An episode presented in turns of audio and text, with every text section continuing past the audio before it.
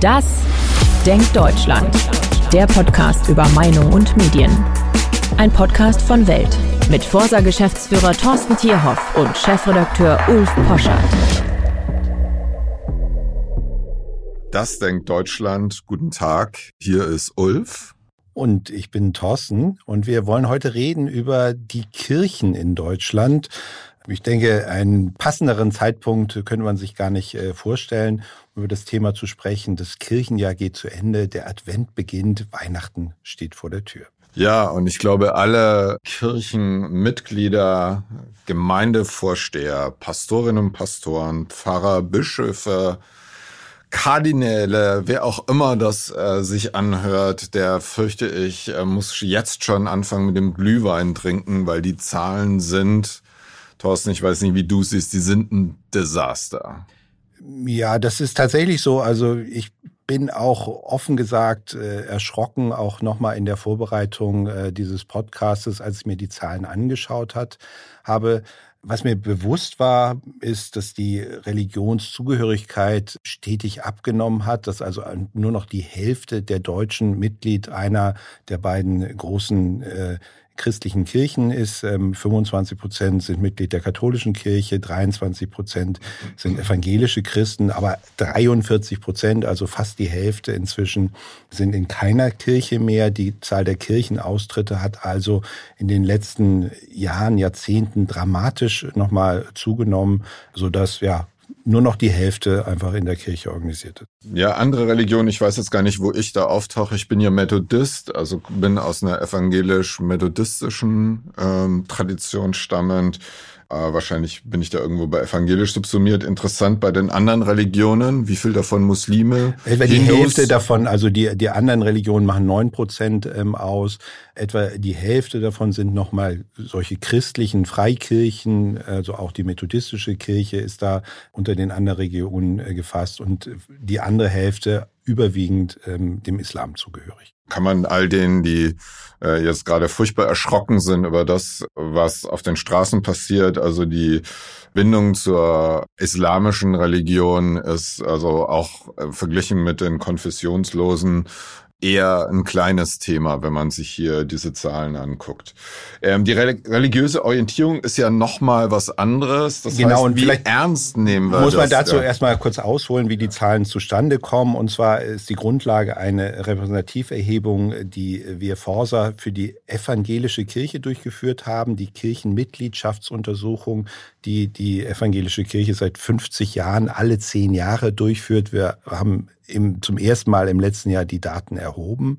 Und in dem Rahmen wurden verschiedene Eigenschaften abgefragt, wie groß ist eigentlich die Bindung zum christlichen Glauben, zur Kirche. Und das ist das, was ehrlich gesagt mich noch viel stärker bewegt hat, dass tatsächlich nur noch etwa 13 Prozent in der Bevölkerung sich als kirchlich religiös zu bezeichnen sind.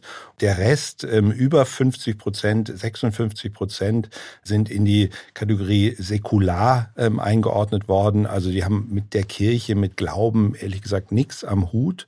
Ein Viertel sind zwar irgendwo mit, mit Religion in einem Kontakt, aber sind eher sozusagen distanziert ähm, zum Thema Glauben. Schlimmer als der Protestantismus ist ja eigentlich nur der säkularisierte Protestantismus. Äh, wie wir beiden Studierten wissen, hat Religion ja aufgrund der wichtigen Prägung für das Abendland und äh, auch für Deutschland natürlich Land Luthers, ja, darf man nicht vergessen, hat das natürlich eine ganz starke kulturelle Prägung. Das heißt, selbst dort, wo die Transzendenz wegfällt, also wo wir, wie meine Pfarrersfreunde sagen, in der transzendentalen Obdachlosigkeit heimatlos geworden sind, äh, was den Blick nach oben betrifft, ist ja sozusagen das, was der Protestantismus eben auch hatte, was er an Sekundärtugenden und vor allem, was es als Gift hatte. Dieser Moralismus, das Moralinsaure, das Lebensfeindliche im Sinne von Lust und Antihedonistische, das Schmallippige, all das hat ja überlebt und es fehlt so ein bisschen die Gnade des Herrn, das, was denn Glauben dann eben auch so einer sehr erfüllenden Sache machen kann. Und insofern sind diese Säkularen, die muss man sich genau angucken. Und ich finde auch 13 Prozent dafür, dass man noch, wenn wir als Gen X Leute drauf gucken, die alte Bonner Republik war irgendwie eine katholische Adenauer, Kohl, Kirchgang, Konfirmation, Firmungsgeprägter Sonntagsbraten nach dem Kirchgang. Das war sozusagen noch irgendwie irgendwie lebensweltlich verankert und das ist weg. Und jetzt gucken wir uns mal die Gründe an, warum das so sein könnte. Dazu nochmal, die, die nicht einer Konfession angehörig sind, und das zeigt die Untersuchung auch sehr deutlich, die sind tatsächlich säkular. Also die sind auch nicht aus Versehen aus der Kirche ausgetreten, glauben aber doch in Wirklichkeit noch, ähm, sondern der Anteil derer, die da wirklich noch so einen Rest Glauben in sich tragen, der ist minimal. Das sind etwa 15 Prozent, die da überhaupt äh, noch äh, für religiöse Gedanken in Frage kämen. Ähm, aber viel schlimmer für die Kirchen ist die Nachricht, dass selbst bei den Mitgliedern nur etwa 22 Prozent sich als, äh, als kirchlich religiös zu bezeichnen sind. Und auch da der überwiegende Teil, äh, 37 Prozent, distanziert sind und weitere das Drittel komplett säkular sind, obwohl sie noch Kirchenmitglieder sind. Also mir fallen da leider so viele Pointen ein, weil ich erinnere ja an den letzten evangelischen Kirchentag, ähm, so eine Art Pfarrerdarsteller, der mit, äh, glaube ich, mit Dreadlocks ganz zeitgenössisch dann geschrien hat, wir, Gott ist queer, Gott ist die letzte Generation, Gott ist, und dann kamen alle Buzzwords, die man gerade in den Jugendformaten des öffentlich-rechtlichen Rundfunks, so bei Funk alle Buzzwords einfach mal runtergepredigt hat und dann Omi und Opi, die da im Publikum saßen, jubelten dann genauso wie ihre Enkel, weil man so denkt, das gehört sich, das so, so modern und zeitgenössisch muss die Kirche jetzt sein. Das heißt, das eigentlich Tragische daran ist, und du musst mich heute wirklich zurückhalten, Thorsten, ähm, in diesem sehr, sehr lang werdenden Podcast, dass die Säkularisierung der heiligen Botschaft, das, was Christentum ausgemacht hat, das kommt von der Kanzel. Also das, was in so vielen Predigten an den Kirchentagen, die wirklich in nichts von einem grünen Parteitag zu unterscheiden ist. Gar nichts. Also vielleicht Teile davon, sozusagen das moralinsaure Protestantismus, ist immer noch mehr Greta als Greta selbst oder Luisa, die ja auch, es ist ja auch kein Wunder, ich glaube, Luisa hat schon 50 theologische Preise für ihr Lebenswerk und für ihre Predigten und all sowas. Die evangelische Kirche hat sich selbst zu einer Art Travestie von irgendeiner, ja, früher hätte man gesagt, so einer Weltanschauungssekte gemacht. Und deswegen ist es auch gar kein Wunder, dass Menschen, die in die Kirche gehen und eigentlich vielleicht mit existenziellen Fragen sich auseinandersetzen wollen, auch mit den großen Fragezeichen, die auch in der aufgeklärten Gesellschaft, also hinter den letzten Fragen kommen Fragen, die man eigentlich mit dem menschlichen Verstand möglicherweise nicht beantworten kann, Unsicherheiten. Da, wo das eigentliche Reich der Religion beginnt, nichts anzubieten haben, aber wer den letzten Tagesthemen-Kommentar zum Klimastreik noch nicht gehört hat, der kann am Sonntag in die Kirche gehen und findet es dann in schlechterer Sprache vor einem noch älteren Publikum als ARD und ZDF serviert. Ja, wobei, Oder ist das etwas scharf formuliert? Das ist scharf formuliert. Und an einer Stelle äh, muss ich, glaube ich, deutlich widersprechen. Es betrifft nicht nur die evangelische Kirche, es betrifft die katholische Kirche. Die ist ja in derselben... Genauso. Also ja, aber die machen genau dasselbe. Der, sie ist genau in der gleichen Situation. Und wenn wir uns die Verbundenheitswerte anschauen, wie viele der Kirchenmitglieder fühlen sich eigentlich noch mit der Kirche verbunden, dann könnte man sagen, die gute Nachricht ähm, gerade für die evangelische Kirche ist, zwei Drittel fühlen sich noch mit der Kirche zumindest etwas verbunden. Bei den Katholiken ist der Wert etwas geringer, 56 Prozent, die sagen, ich fühle mich noch etwas verbunden. Aber wenn man sich diesen Kern anschaut, diejenigen, die wirklich sagen, ich habe eine enge Bindung und eine enge Verbundenheit zur Kirche, dann sind es acht beziehungsweise sieben Prozent, also wirklich ein verschwindend geringer Anteil derjenigen, die Kirchenmitglieder sind, die sagen, ich fühle mich auch wirklich in meiner Kirche zu Hause. Ja, Also das sind in der Tat äh, äh, sehr ernüchternde Zahlen. Vielleicht eine Ergänzung an dieser Stelle, weil das ist in, in dem Bericht der EKD sozusagen als kleiner Hoffnungsschimmer ähm, aufbereitet, dass die Verbundenheit und dieses Verbundenheitsgefühl in den letzten 50 Jahren, also 1972 gab es die erste Untersuchung, ähm, gar nicht so stark zurückgegangen ist.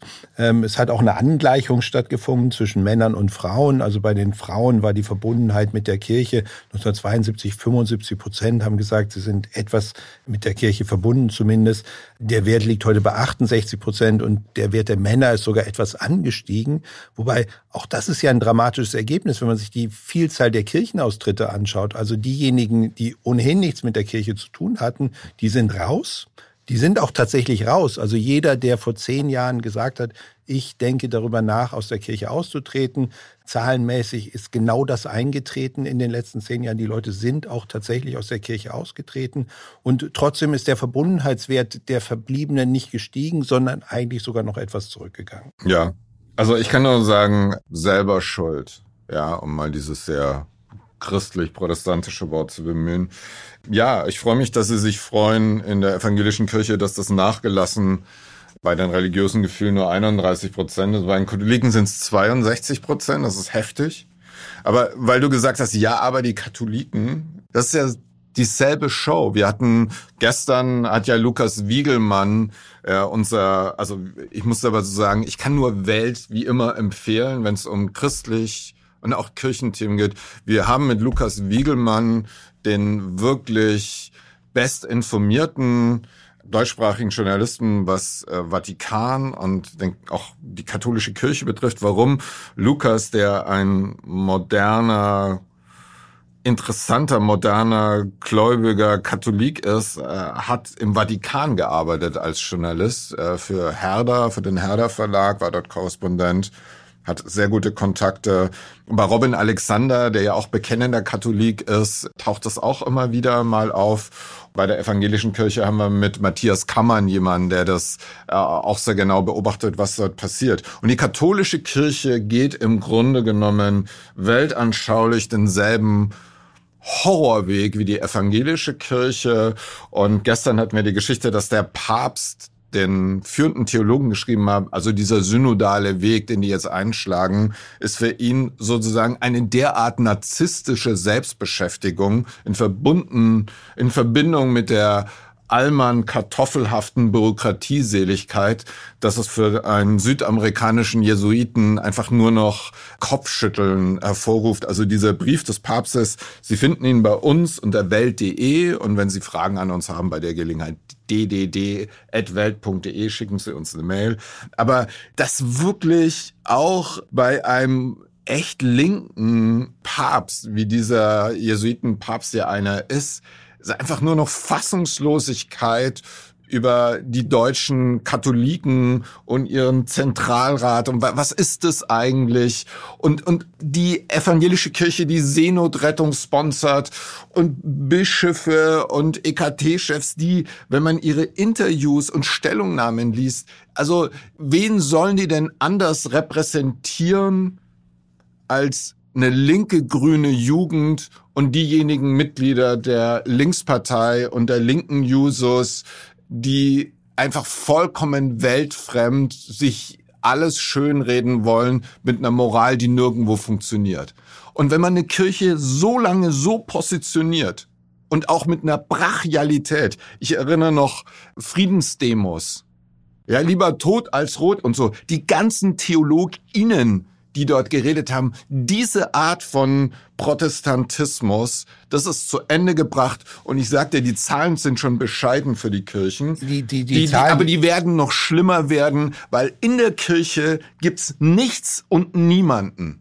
Und auch nicht von den Laienvertretern, die diese diese Show einfach bremsen wollen. Das ist eine tiefe Überzeugung, dass man die Kirche eigentlich dadurch überflüssig macht, dass ich Stichwortgeber ist für eine politisch weltanschauliche Veränderung der Gesellschaft und so wird es nicht funktionieren. Ja, das Interessante ist ja, wie die Menschen irgendwie tatsächlich dazu stehen. Also die Menschen, ich springe ein bisschen nach hinten, die Menschen, wenn sie gefragt werden, muss die Kirche sich eigentlich verändern, dann gibt es ja eine große Mehrheit auch unter, der, unter den Kirchenmitgliedern, also 80 Prozent der evangelischen Kirchenmitglieder und 96 Prozent der katholischen Kirchenmitglieder stimmen der Aussage zu, die Kirche muss sich grundsätzlich verändern verändern. Und noch interessanter finde ich eigentlich die Tatsache, wenn man diejenigen fragt, die einen Kirchenaustritt in Erwägung ziehen, was müsste eigentlich passieren, damit du es dir vielleicht doch noch mal überlegst und vielleicht doch nicht aus der Kirche austrittst, dann taucht als allererstes in den Argumenten auf die Schuldfrage, die Frage, die Kirche muss sich dazu bekennen, dass sie in der Vergangenheit, wir denken an die ganzen Missbrauchsskandale der Kirche, evangelische wie katholische Kirche offensichtlich ja fast gleichermaßen ähm, davon betroffen. Sie muss viel deutlicher bekennen, dass sie diese Schuld auf sich äh, geladen hat. Die Kirche muss sich radikal ähm, reformieren und dann, und das ist ein bisschen antithesenhaft. Ähm, auf der einen Seite sagen 43 Prozent, ähm, ja, ich würde vielleicht eher in der Kirche bleiben, wenn die Kirche sich gesellschaftspolitisch stärker engagieren würde. Auf der anderen Seite sagen 25 Prozent, die Kirche sollte sich aber doch tatsächlich auf das Spirituelle, auf Glaubensfragen begrenzen. Dann würde ich eher bleiben. Also die Kirche ist da wahrscheinlich tatsächlich ein bisschen in der Zwickmühle soll sie sich stärker zu den gesellschaftspolitischen Themen bekennen oder soll sie sich stärker sozusagen auf, ihre, auf ihren Kern, auf ihren religiösen Kern ähm, berufen? Also ich würde gerne sehen, äh, wie das gehen soll, sich noch mehr eigentlich abseits der äh, religiösen Botschaften noch Welt, also noch weltanschaulicher zu werden. Good luck with that. Ja, ähm, die Zahlen über den Gottesdienstbesuch desaströs. Desaströs und ich kann es nur auch ja aus meiner eigenen Erfahrung als Kind, also an Weihnachten der Gottesdienstbesuch, der war gesetzt. Äh, vorher gab es keine Geschenke, so war irgendwie die Wahrnehmung ähm, von mir als Kind und äh, man strömte immer rechtzeitig irgendwie zur Kirche, um zumindest noch hinten im im äh, Raum einen Stehplatz ähm, zu bekommen. Die Kirchen waren überfüllt. Ähm, wir haben im Rahmen des RTL NTV Trendbarometers Ende Dezember letzten Jahres mal gefragt, planen Sie eigentlich noch an Heiligabend oder an einem der Weihnachtstage in die Kirche zu gehen? Gerade mal 38 Prozent haben im letzten Jahr gesagt, ja, das plane ich. Und selbst bei den, bei den Kirchenmitgliedern, bei den evangelischen wie den katholischen, was gerade mal eine knappe Mehrheit, 51, 56 Prozent, die gesagt haben, sie gehen überhaupt noch an Weihnachten in einen Gottesdienst. Ja, dann gab es ja auch die Frage, ob man überhaupt nach Corona wieder in die Kirche gehen will, häufiger zwei Prozent, also so gut wie niemand. Und ich glaube, die Antworten, also Ostern gibt's ja auch noch. Ja, Ostern, große Ostern der, der, der, 17 Prozent. zweite große Feiertag im Kirchenjahr. Ähm, Gerade mal bei 17 Prozent spielt Ostern noch die Religion irgendeine Rolle. Also das, das zeigt, äh, dass es da einfach keinen spirituellen Unterbau mehr in der Gesellschaft nee, gibt. Ich, also ich jetzt kommen wir hier Gründe für einen Gottesdienstbesuch. Ne? Also die sind für mich ganz interessant, weil man ja auch den Glauben nicht rauslösen kann aus dem lebensweltlichen Kosmos der Menschen. Und ich bin beim Besuch alter Kirchen, die ich mir sehr gerne angucke, versuche es auch, äh, wenn ich mit meinen Kindern da reingehe, da kann man ja sehr schön sehen, was für beeindruckende Architektur das war. Und dann sage ich eigentlich immer, das muss man sich so vorstellen, wie die ersten Hollywood-mäßigen Cinescope-Kinos. Wenn man im Mittelalter oder in der frühen Neuzeit aus irgendeiner Lehmhütte ohne fließend Wasser gekommen ist, kulturell gab es gar nichts, nur Armut und man war glücklich, wenn man was zu essen hatte. Und man ging am Sonntag in die Kirche. Dann ging man in einen lebensweltlichen Raum, der so spektakulär war, verglichen mit dem, wie man so gelebt hat. Ja, Deckenhöhen, Licht, das durch bunte Fenster strömte, die schönste Kunst ihrer Zeit eine Musik, die man sonst nicht hören konnte, weil es überhaupt keine Musik gab, außer den vielleicht betrunkenen äh, Gesang. Oder ich weiß jetzt nicht, ob ich bei irgendwelchen Obelix-Comics-Vorstellungen äh, gelandet bin. So, aber die Kirchen, der Kirchgang war ein Sinnenspektakel. in einer Welt ohne etwas, Architektur, die Musik, die Kunst, die Skulpturen. Man sah andere Menschen, die man sonst nicht sah. Und und das taucht ja in der Literatur, insbesondere in der sehr katholisch geprägten äh, Literatur, zum Beispiel in Frankreich auf, der Prediger, also der Priester. Die Frauen schmachten den an, wohl wissen, dass da nichts geht oder geht doch was. Fahle Figuren mit dunkelroten Lippen und so weiter, was da in der Literatur alles beschworen wurde. Und dann hört man da jemand Wörter und Gedanken sagen, die man nicht verstanden hat, wenn es auf Latein war. Wenn es dann nicht auf Latein war, konnte man was verstehen. Das war kurzum, das war alles eine für die damalige Zeit einfach so, es war so spektakulär, dorthin zu gehen. Interessant ist, interessant ist ja, dass genau diese Argumente, die genau. du nennst, irgendwie, die 81, tauchen ja auch auf. Äh, 81 Prozent ja. nennen das irgendwie die Atmosphäre im genau. Raum. 70 Prozent sagen, ja, da ist jemand, der predigt, der hält hoffentlich eine gute Predigt auch mit sich selbst in seinen eigenen Gedanken sein, das Treffen von Freunden, Bekannten, das sind alles Argumente bei den Gottesdienstbesuchern, die ganz oben stehen und, und interessant wieder etwas Heiliges zu ja, erleben, ja. vielleicht noch gesagt bekommen, was ich denken soll, ja, als Anleitung zu bekommen. Ich meine, da muss man, glaube ich, ja fast froh sein, dass nur zehn Prozent sagen, ähm, ich bekomme da äh, die Lebensanleitung irgendwie bei dem, was mir am Sonntag gesagt wurde. Aber sozusagen auch das eigentlich religiös-spirituelle steht selbst bei den Gottesdienstbesuchern nur an ganz unterer Stelle. Also darüber müssen die Kirchen nachdenken. Und äh, nur weil das jetzt alles so scharf klingt, natürlich gibt es großartige Pastorinnen und Pastoren. Also ich erlebe natürlich auch immer auch andere Sachen. Also zum Beispiel unser wunderbarer Autor Justus Geilhufe, der auch äh, sehr tolle Bücher darüber schreibt, wie es ist, als Pastor in Sachsen einen bürgerlich-konservativen Kurs zu fahren, umgeben von sozialen Milieus, die es ihm schwer machen, von links wie von ganz rechts tragischerweise.